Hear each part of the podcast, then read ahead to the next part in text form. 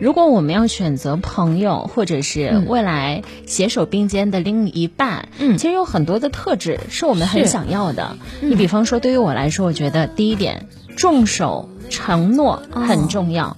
如果一个人很轻视自己承诺的话，我会觉得啊，用老家的话来讲，是不是在满嘴跑火车？扯谎言是吗？你欺骗了我。嗯，守承诺很重要。对，所以说人无信不立嘛。人与人之间的交往，肯定最重要的那一点就是要讲信用、守诺言，对一诺千金嘛。没错，这是对别人的一种尊重，更是自己素养的一种体现。是信守承诺绝对不仅仅只是一种礼貌，嗯也是一种责任。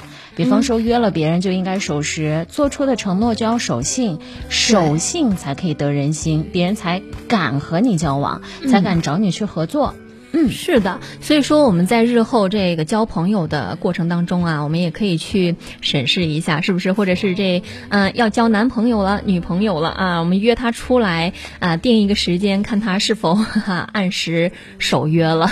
对这个也可以去来评判一个人哈。是的，这是一个很重要的点。对啊、我会觉得，如果在和别人第一次见面的时候，嗯你们互相说了一个什么话，如果一个人不加思索立刻答应，我反倒会觉得心里会打一个问号。就是你能做到吗？对，因为一个守承诺的人，他可能会先权衡一下，我会不会做到，他会有一个思考和转化的过程。嗯啊，他可能会说，我试试。嗯对，哦，我先看一看，我先问一问，而不会立刻给出一个回答。嗯，就不会太草率是吗？对，如果很草率，我觉得我是怕的。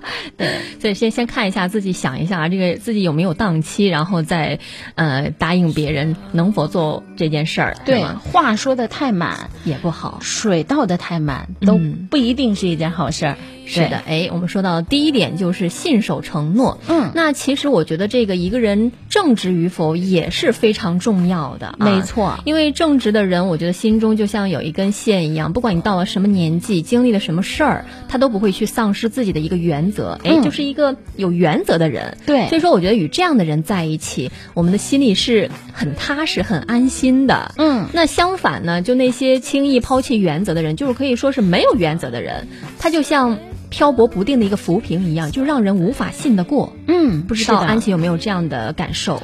我对你刚刚嗯聊到的这一段，我觉得不能再赞同了。嗯牢记初心啊，对吧？对我们也要不忘初心，牢记使命，这是一个很重要的点。嗯因为无论我们走了多远，都不能忘记我们从哪儿来，我们为什么要出发。对反倒有很多人，他们可能毕业了一段时间之后，觉得有些膨胀了，嗯啊，我能力很好，很行，和以前的朋友就断了联系，总会觉得嗯我高他一等，我比他厉害。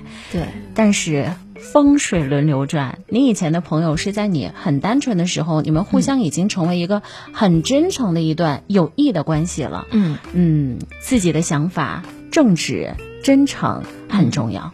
是的。所以说，我们每一个人在做人做事儿的时候，一定要有自己的一个底线，并且要守住底线。那越了底线，那肯定就不行了。而且，我们人与人之间的交往，肯定要以真诚。为本的，对吧？对你真诚了，那我愿意把我自己的内心讲给你听，然后之后我们才可能成为朋友。嗯，是的，我非常赞同你的观点，嗯因为我觉得人和人之间啊是相互的。对，你给予他的善意，他是可以感知出来的。是的，你给予他的恶意，他也不傻，他也能够分辨得出来。嗯，一颗很真诚的、很谦卑的、很温和的心态去和别人交往，做人厚道一点。